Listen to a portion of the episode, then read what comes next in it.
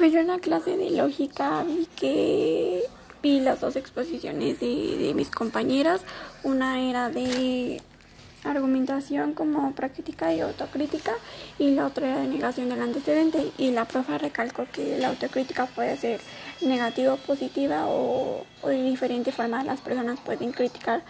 y este tema también abarca como la autoestima y pues de la negación del antecedente sería como hay, tres opciones miedo y entonces y eso sería todo eh, yo entendí hoy en la clase de lógica del 2 de noviembre de 2020, eh, la maestra explicó que primero participaron nuestras compañeras y después nos explicó pues la importancia de cada una de las exposiciones. También recalcó puntos como como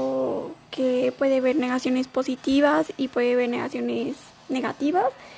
y, y que pues las positivas una de ellas es querernos a nosotros mismos, aclaró ese tipo de puntos. Eh, también de la autocrítica, este, que hay críticas buenas, hay críticas malas y cada una de ellas puede afectarnos de diferente manera.